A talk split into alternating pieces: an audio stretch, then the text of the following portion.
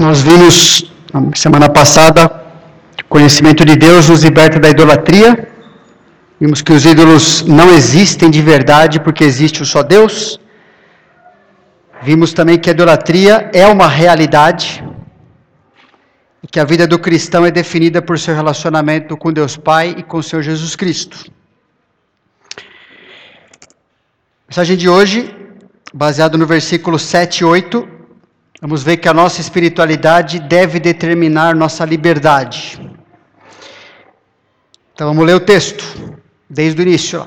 No que se refere às coisas sacrificadas a ídolos, reconhecemos que todos somos senhores do saber. O saber ensoberbece, mas o amor edifica. Se alguém julga saber alguma coisa, com efeito, não aprendeu ainda como convém saber. Mas se alguém ama a Deus, esse é conhecido por ele. No tocante à comida sacrificada a ídolos, sabemos que o ídolo de si mesmo nada é no mundo e que não há senão um só Deus. Porque ainda que há também alguns que se chamem deuses, quer no céu sobre a terra, como há muitos deuses e muitos senhores, todavia para nós há um só Deus, o Pai, de quem são todas as coisas e para quem existimos, e um só Senhor, Jesus Cristo, pelo qual são todas as coisas e também nós por ele. Versículos de hoje que a gente vai ver. Entretanto, não há esse conhecimento em todos, porque alguns, por efeito da familiaridade até agora com o ídolo, ainda comem dessas coisas como a ele sacrificadas, e a consciência destes, por ser fraca, vem a contaminar-se. Não é a comida que nos recomendará a Deus, pois nada perderemos se não comermos e nada ganharemos se comermos. Os versos 4 a 6 que a gente viu na outra semana, a gente aprendeu que o cristão tem a liberdade de comer o alimento sacrificado ao ídolo, a gente viu que isso não vai fazer mal a ele, mas a gente viu também que ele tem a responsabilidade de glorificar a Deus e a Jesus. E nesses dois versículos, aqui 7 e 8, a gente tem alguns princípios que a gente deve considerar. Lembra que a gente viu que a responsabilidade tem a ver com viver para a glória de Deus sob o senhorio de Jesus Cristo.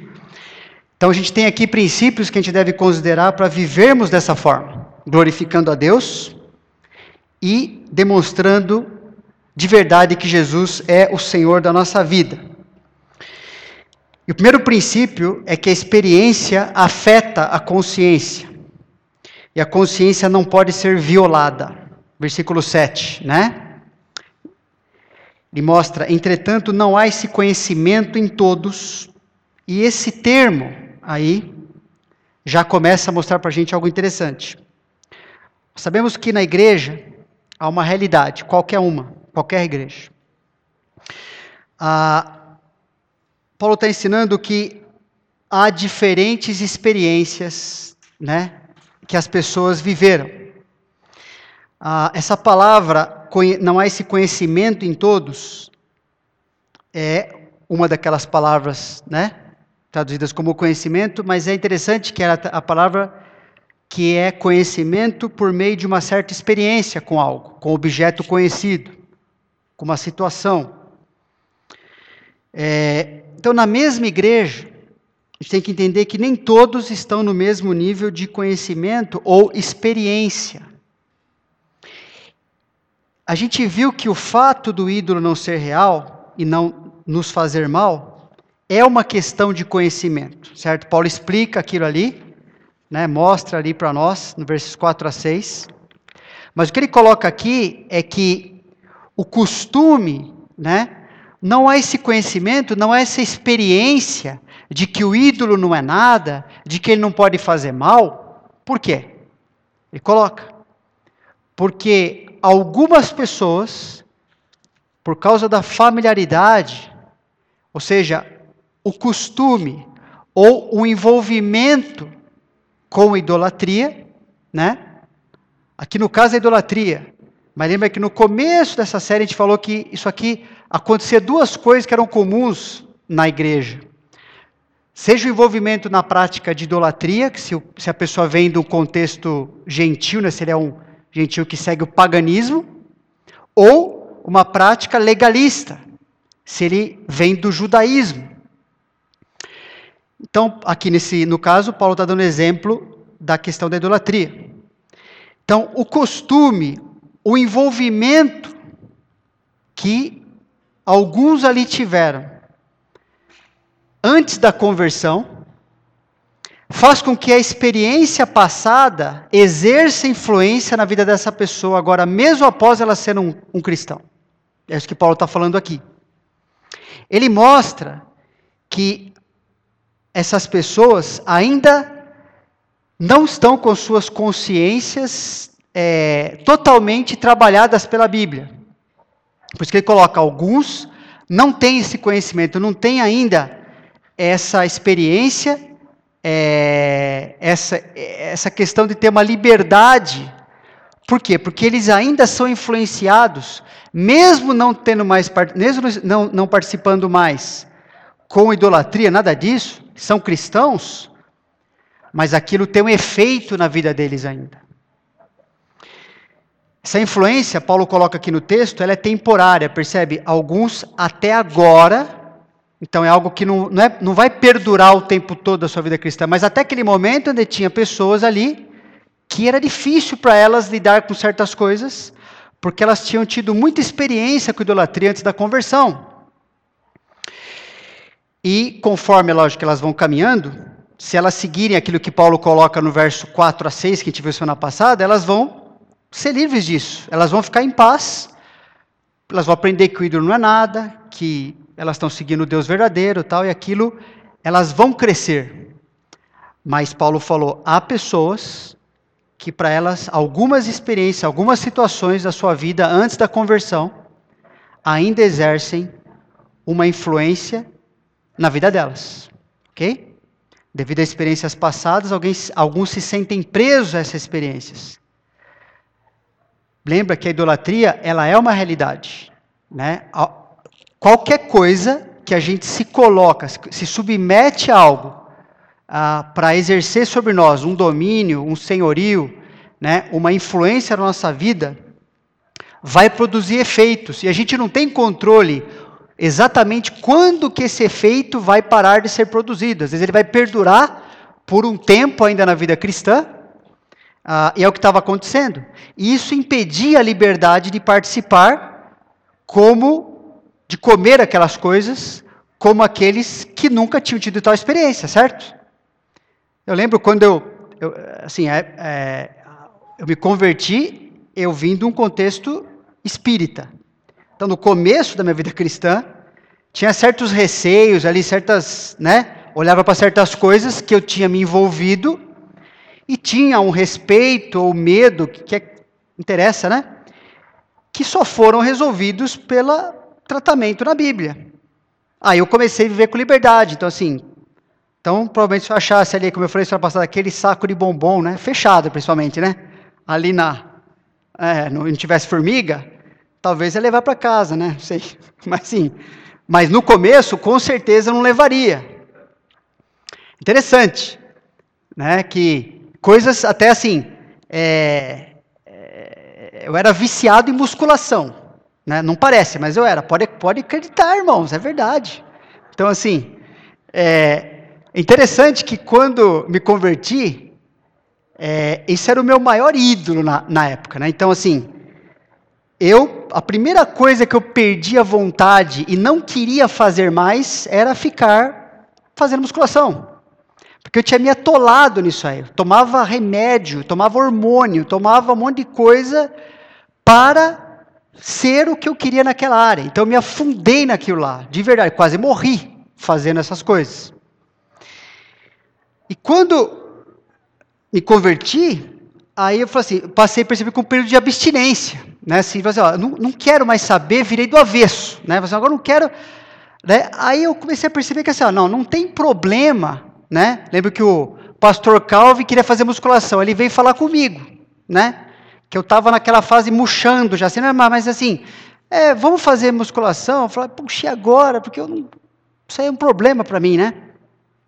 Mas interessante que foi passando a coisa, e aí conseguimos fazer junto, tal, não tinha, por um tempo tinha problema nenhum. E hoje não tenho mais dificuldade porque não é um ídolo, não tem mais efeito nenhum. é, não é algo que eu estou atrás, que é louco, não significa nada mais a não ser manter a saúde e se servir para isso, né? Então, é assim que acontece. A familiaridade com certas coisas faz com que seja difícil lidar com elas, mesmo depois da conversão. E o que acontece é que isso faz com que pessoas tenham diferentes consciências também. Temos consciências diferentes em áreas diferentes, porque tivemos experiências diferentes nessas áreas. É isso que Paulo está falando. Essas pessoas tiveram uma certo, um certo hábito, certo costume, algo que prejudicou a vida delas, e agora elas, quando elas vão se relacionar com aquilo, mesmo não tendo mais poder sobre a vida delas, ao se relacionar, a consciência delas traz de volta como se ela estivesse relacionando de maneira idólatra. E aquilo produz, não produz paz, produz falta de liberdade, elas não conseguem lidar com aquilo ainda bem, né? Então, consciência é o aspecto da nossa mente que nos auxilia a agir e reagir de acordo com o padrão moral com a qual foi treinada. OK? Com algum padrão Ok? É um versículo interessante, Romanos 2,15, porque ele fala até do descrente, né?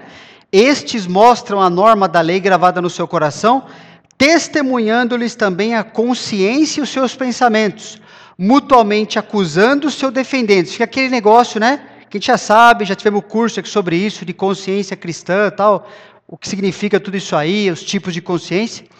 Mas, assim, é aquele mecanismo que Deus colocou no ser humano que ele faz uma coisa, aquilo acusa.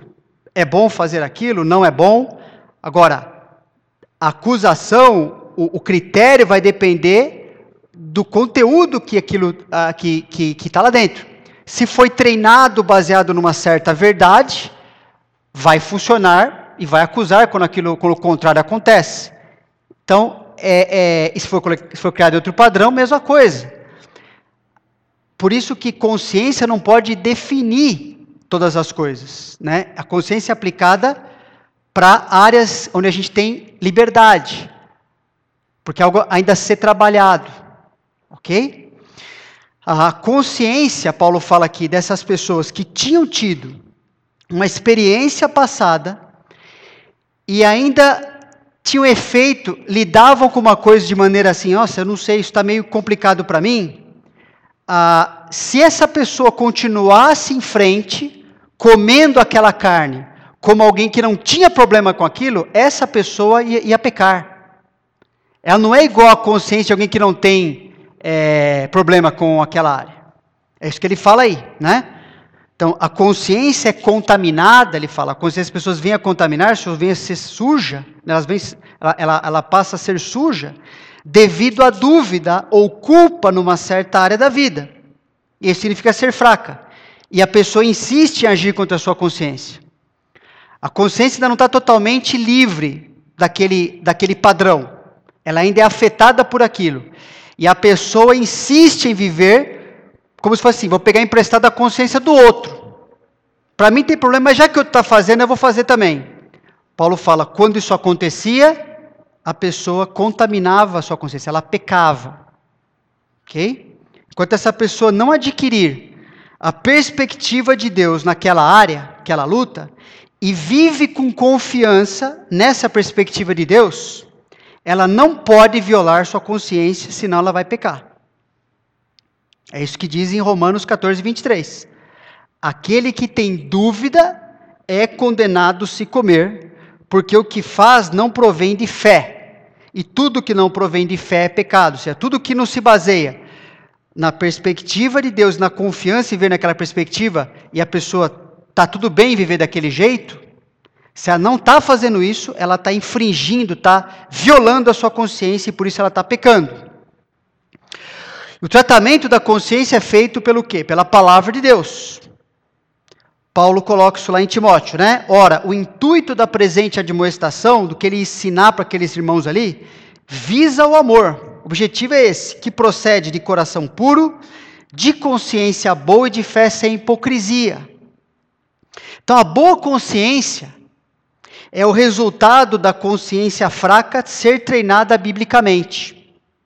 E não tem ninguém aqui que seja absolutamente com a sua consciência alinhada totalmente em todas as áreas. Todos nós temos alguma luta em alguma área, por causa justamente da experiência que a gente teve no passado, com uma coisa ou com outra.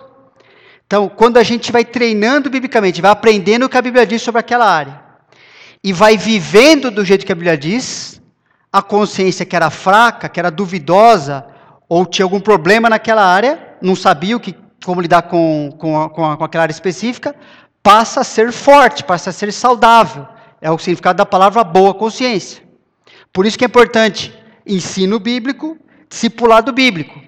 Caminhar com as pessoas, ensinar a obedecer, ensinar o que Deus diz, para que haja ah, crescimento. A pessoa não fique escravo o tempo todo daquilo que antigamente era um problema para ela. Aqui Paulo fala, ele está comprando dois tipos de consciência. Tem outros tipos, mas ele fala desses dois: consciência fraca ou débil, que a gente vê também em Romanos 14, né? É a pessoa que tem dúvida ou considera assuntos que não pertencem ao âmbito moral, seja certo ou errado, como se pertencesse. E por isso, para ela, para essa pessoa, praticar ou observar outros praticando certas coisas acaba sendo uma questão de certo ou errado. Não é certo ou errado. Tá, está entendendo? Mas para ela é. Porque ela tem problema. A consciência dela não é treinada ainda. E observar, ó, isso aqui você tem liberdade. Não, eu não tenho. Isso aqui para mim dá um problema. Isso aqui é difícil. Né? Porque a sua consciência ainda opera segundo um padrão do passado. Aí produz medo, produz culpa. Se ela for em frente, ela vai pecar. Ok? Então, Romanos 14 fala sobre isso. Acolhei ao que é débil ou fraco na fé, nesse sentido de consciência, né? Não, porém, para discutir opiniões. Não é para você ficar, não, vem cá, larga de ser bobo, vamos, faz isso aqui que eu estou mandando. Não pode ser assim. Um crê que tudo pode comer, mas o débil come legumes. Débil não é uma palavra pejorativa, tá, gente? Aqui, estou falando assim, é uma pessoa que ainda tem a necessidade de crescer naquela área. Consciência fraca, ok? E a consciência forte ou boa é a pessoa que, devido ao conhecimento bíblico sobre certa área, tem a liberdade de viver sem culpa nessa área.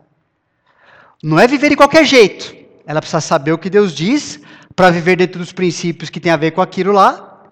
Aí sim, ela está exercendo, tendo uma consciência forte, porque é muito fácil a gente é, viver de qualquer jeito, assim, ah, não tem problema com nada. Não, às vezes a pessoa não tem conhecimento de nada, ela não sabe como é que Deus quer que aconteça aquilo, e ela simplesmente não está nem aí para saber. Isso não é ter consciência forte, ok? Paulo fala o quê? Eu sei e estou persuadido no Senhor Jesus, ele aprendeu, de que nenhuma coisa é de si mesmo impura, salvo para aquele que assim a considera. Para esse é impura. Então Paulo falou: eu tenho consciência forte, mas ele não nasceu assim, né? Ele tinha, imagina como judeu que ele era, ele tinha muito problema com certas coisas e Deus foi trabalhando. Pedro, lembra de Pedro? Mesma coisa. Ah, mas como é que vou pregar o evangelho para os gentios e não pode. Deus teve que fazer toda uma experiência lá com Pedro, lembra lá em Atos? Para descer o lençol. Pedro, pode ir, não precisa ter medo. Você precisa avançar na vida cristã. E a consciência, mesmo fraca, não pode ser violada, pois pode nos afastar de Deus, que é o que Paulo coloca aí. Mantendo fé e boa consciência, porquanto alguns, tendo rejeitado a boa consciência, vieram naufragar na fé. Então, não é um assunto sem importância, né? por isso que Deus colocou na palavra, e era necessário porque aqueles coríntios ali estavam assim, vivendo do jeito que cada um queria, não interessa, não, não respeitava a luta do irmão, da irmã, então aquele, aquela bagunça. Então Paulo falou, é muito importante, não é porque nós temos a mesma Bíblia, ok, em áreas de liberdade, que todo mundo está no mesmo ponto dessas áreas.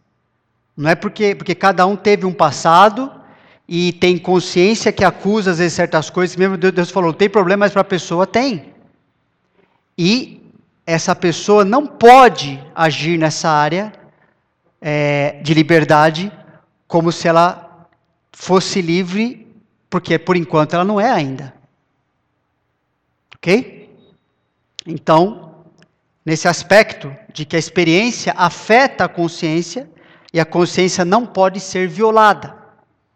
O segundo princípio que a gente vê, está no versículo 8, é que a liberdade de consciência não determina a nossa espiritualidade. Isso é muito importante. Porque é uma tendência do ser humano, quando ele começa a comparar, mesmo na igreja, é, porque, porque a visão dele é errada, e Paulo vai corrigir aqui, que só porque ele tem, às vezes, mais liberdade em certas coisas, ele acha que ele é mais espiritual do que os outros. E não é. Ok? Liberdade, Paulo fala, não é a comida que nos recomendará a Deus, pois nada perderemos se não comermos e nada ganharemos se comermos.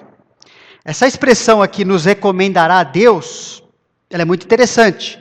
Ela tem o sentido de, ela é usada em vários trechos da Bíblia, do Novo Testamento, para colocar a pessoa em pé diante dele, e é como uma, uma posição, uma postura, essa pessoa em pé, de acordo com o que Deus planejou. Ela falou assim: Eu posso comparecer diante de Deus e está tudo certo. Eu tô, eu tô em pé, eu tô, eu tô bem diante de Deus. O que, que Paulo está falando? Está ensinando aqui que a área de liberdade, essa questão da comida, não tem esse efeito de fazer alguém estar bem diante de Deus não é fazer isso ou deixar de fazer que mostra que uma pessoa é espiritual ou não, que está bem diante do Senhor. Não é essa área que vai, que vai produzir isso nela. ok? Não é a comida. Por quê? Porque a comida é algo neutro. A área de liberdade é algo neutro. Um pode fazer e faz para o Senhor, outro não pode fazer Lá Romanos 14, Paulo fala: não faz para o Senhor. Então, qual que é mais espiritual? Paulo fala: isso não tem a ver com ser espiritual, não. Então, é, não há nada que a gente vai ganhar, ele coloca aqui, em nosso relacionamento com Deus, se comermos aquele alimento. Nem perderemos nada em nosso relacionamento com Deus se não comermos. Paulo está tratando de assuntos que se encaixam nas chamadas áreas de liberdade. Como é que a gente sabe disso? O assunto se refere às questões de consciência, não a questões morais, ou seja, é certo ou não é certo, é errado, né? Não está falando que não, é, não é nesse âmbito. Porque nas questões morais, ou seja, aquilo que a Bíblia define como certo e errado, a gente tem que liberdade? de obedecer. Então, e todo mundo obedecer do mesmo jeito. Não posso falar, ah, não quero amar meu irmão. Eu não, minha consciência não me deixa fazer isso. Não pode ser assim. Ah, eu não quero é, me reunir é, como igreja. Eu, eu, eu tenho uma consciência que eu faço isso sozinho na minha casa. Não, Deus já definiu. É certo fazer isso. É algo moral. É um mandamento. Então, nisso, está é, tá definido e só, a gente só tem liberdade de obedecer. E também a gente sabe que Paulo está tratando das áreas de liberdade, porque ele mesmo coloca, né? O assunto é espiritualmente neutro. A comida em si não nos aproxima de Deus. Não leva a gente a ser, olha, que cristão bom você é. Comer ou não comer. Não, não, nos coloca diante de Deus, nem nos afasta dele. Ok? Mas é interessante, o modo como usamos a nossa liberdade, isto sim é uma questão espiritual. Porque produz resultado espiritual. Né? Olha o que Paulo coloca lá em Romanos 14. Ele fala, está repetindo, né? O que colocou em Coríntios, porque o reino, o reino de Deus, ou seja, a vida cristã, aquilo que é do, que é do interesse do cristão, não é comida nem bebida. A gente não vai, não vai ficar, não é, não é isso o problema. Não é isso que a gente vai, vai ficar indo atrás. Ah, eu posso, aqui não posso. Assim, ó, sua consciência permite, Você sabe viver nessa área do jeito que Deus coloca? Você, beleza, você não sabe? Então espera, vai aprender, né? Não é isso, isso não, isso não interessa, isso assim é, é, é coisa secundária. Mas justiça e paz e alegria no Espírito Santo. Aquele que deste modo serve a Deus, ou seja, justiça, paz e alegria no Espírito serve a Cristo, é agradável a Deus e aprovado pelos homens. Isso é importante porque, às vezes, na nossa cabeça está assim: ah, se eu tiver bastante liberdade, se eu fizer o que eu quero, né? Eu vou juntar um monte de gente em volta de mim. E daí? Não interessa. Para ajuntar, para você ser aprovado por Deus e pelos homens, o que você tem que estar tá produzindo, o que você tem que estar tá atrás é da justiça, da paz e igreja no Espírito Santo. É viver como Deus quer, é viver produzindo a paz que Deus quer nos relacionamentos e viver com alegria. Do jeito que a gente falou na primeira parte, aqui na escola bíblica, né? Então, Paulo mostra, é interessante que tem uma relação entre consciência e espiritualidade que a gente precisa aprender. Como cristão, é possível a gente estar em um desses quatro é, estágios aí, ou situações. Né? Às vezes, isso aqui é uma forma didática, tá bom? A gente está, às vezes, passando de um para o outro, tem algumas áreas que a gente está de um jeito, outras em outro, em outro lugar aí. Mas o cristão, a possibilidade para ele são essas daí. A gente vê o cristão aqui, né? Espiritual e de consciência forte. É, então a gente pensa no cristão de consciência forte. O que, que é esse cristão? É o cristão treinado pelo conhecimento bíblico numa área em questão, numa área de liberdade. E quanto mais conhecimento bíblico, mais liberdade nessa área em questão. Ok? A gente tem também o cristão de consciência fraca, alguém que necessita de conhecimento bíblico numa área específica. Geralmente, o novo convertido está nessa categoria. Sua liberdade é mais restrita, justamente devido às limitações, acusações que sua consciência ainda produz na vida dele. Ele acabou de sair do mundo, então tem coisa ainda para ser trabalhada ali. Agora a gente tem também o cristão espiritual.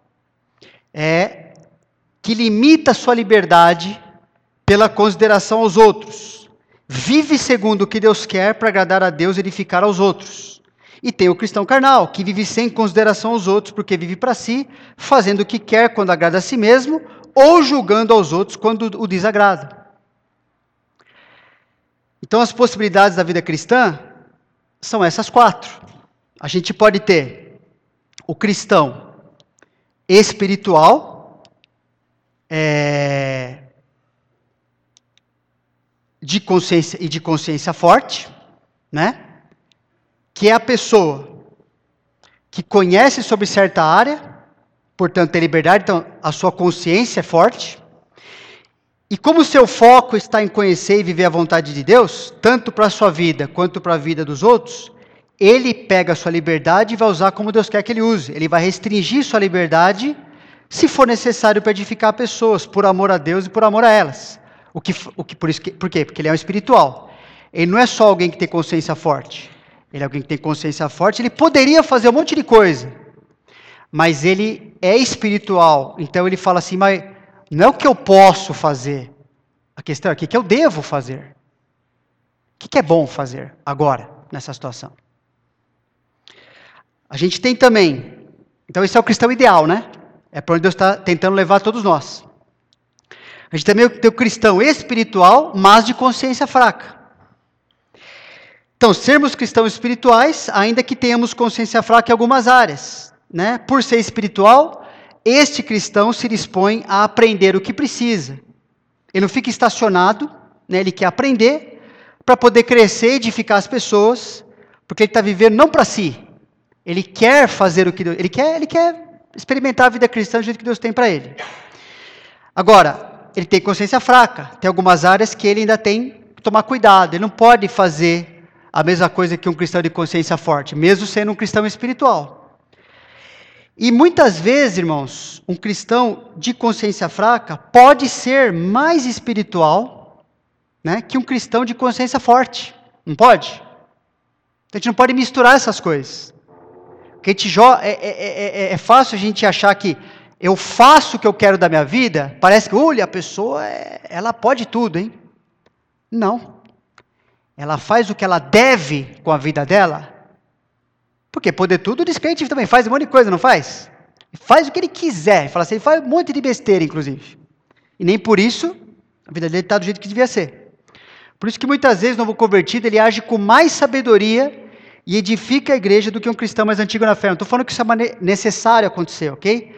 Mas é porque ele está ali empolgado, animado com a vida cristã e ele reconhece, fala assim, eu ainda não sei tudo, eu vou aprender, vou aprender a lidar com isso aqui. Então ele ele está preocupado se a maneira como ele vive, mesmo não tendo liberdade em certas coisas, está edificando os outros ou não. Esses dois não são inaceitáveis para Deus, lógico, né? Um está do jeito que Deus queria, numa área pelo menos, e o outro tá, vai chegar lá. Agora tem algo inaceitável diante de Deus: um cristão carnal de consciência forte. Inaceitável é o cristão carnal que utiliza sua consciência forte, ele sabe, ele, ele conhece uma área, sem se importar com o impacto nos outros.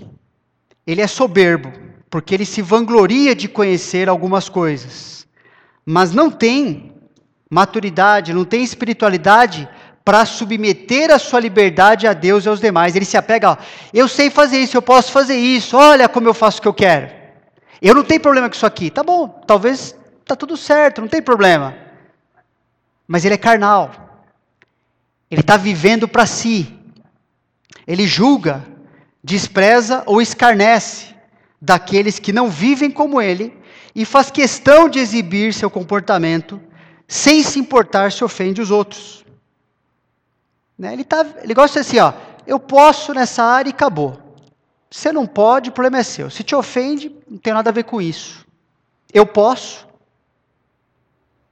Então isso é inaceitável diante de Deus. E o pior que tem, né, é o cristão carnal de consciência fraca. Também inaceitável a Deus esse cristão carnal de consciência fraca, essa pessoa por acreditar que deve viver para si, não está disposta a aprender ou quando aprende algo, é para achar um jeito de continuar vivendo para si.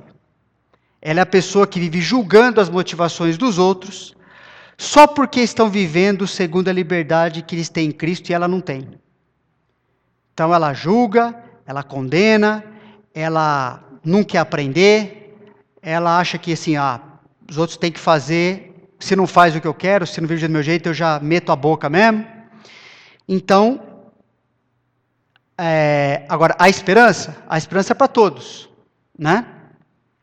É interessante uma citação, uma citação que eu li. O que um crente deve fazer deveria ter precedência sobre o que ele quer fazer e sobre o que ele sabe que pode fazer. Importante isso, né? Definir a vida assim, ó. Eu devo fazer isso. Eu sei que eu posso, né? Eu sei que eu quero, mas eu devo fazer? Isso tem que estar tá antes, tem que reger o querer e o poder fazer. Senão, a pessoa vai viver naquela, é, de maneira carnal. Okay? E é, infelizmente, o nosso tempo hoje, nosso, a sociedade que a gente vive, ela julga as coisas muito. A gente vive um tempo de experiências, né? Importa é você experimentar as coisas. Eu não tenho tempo de desenvolver isso aqui, mas assim, é o que acontece, né? Não importa, não, é, se dilui o que é certo, errado, ou mesmo na área de liberdade, né? É, eu quero fazer, eu faço. E ou oh, a pessoa, então, ela é, ela é madura, é legal mesmo, ela é, ela é, ela é jóia demais. Graças a Deus o arrependimento é possível para o cristão. Para o não cristão ele tem que se converter, né, para compreender e começar a viver dessa forma. Esse arrependimento sempre vai começar pelo exame da sua vida à luz das Escrituras, incluindo os resultados que a sua vida produz nos outros. Porque Paulo está usando esse critério. Ele não está deixando a pessoa decidir por si mesma ou isolada. Então, reconhecer se está sendo, onde está sendo carnal, confessar, efetuar mudanças a partir do coração e aprender que o convívio com os outros não é para exibir o que você tem a liberdade de fazer, mas para edificar as vidas das pessoas. Então, pense em duas perguntas: que área ou comportamento em minha vida demonstra que estou vivendo como eu quero, sem conhecer ou me preocupar com o que Deus quer para a minha vida? E que critérios estou usando para determinar a minha espiritualidade? A dos outros e meu relacionamento com eles? Será que é o mesmo critério que Deus está usando aqui? Será que eu estou me apegando a coisas que elas nem definem, por exemplo, o que ser espiritual, e deixando de lado o que é um cristão como deve ser? Vamos orar? Obrigado, Pai, porque tua palavra nos esclarece em relação ao que nós devemos pensar, em relação a nós mesmos, o que nós devemos fazer para agradarmos o Senhor, glorificarmos o Senhor, estarmos vivendo sob o Senhor do teu Filho. E nós te louvamos porque o Senhor escreveu isso para nós, nos dando esperança Cada um aqui, todos nós aqui, estamos em crescimento, que conhecemos o Senhor, e nós precisamos compreender aplicar esses princípios em nossa vida é, e vivermos da forma que o Senhor propõe.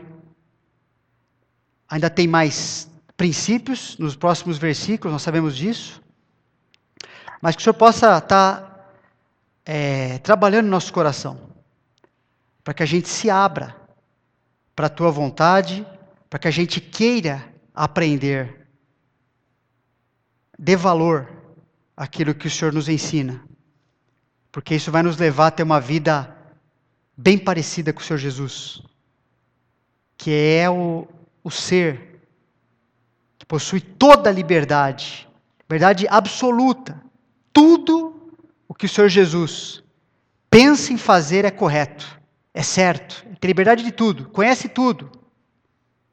E foi a pessoa que mais negou a si mesmo para nos alcançar, para colocar pessoas fracas, pessoas confusas, pessoas é, distorcidas em sua visão de si mesma, de qualquer coisa, justamente nos aproximando do modelo, do padrão que é Ele mesmo, para que a nossa vida fosse mudada.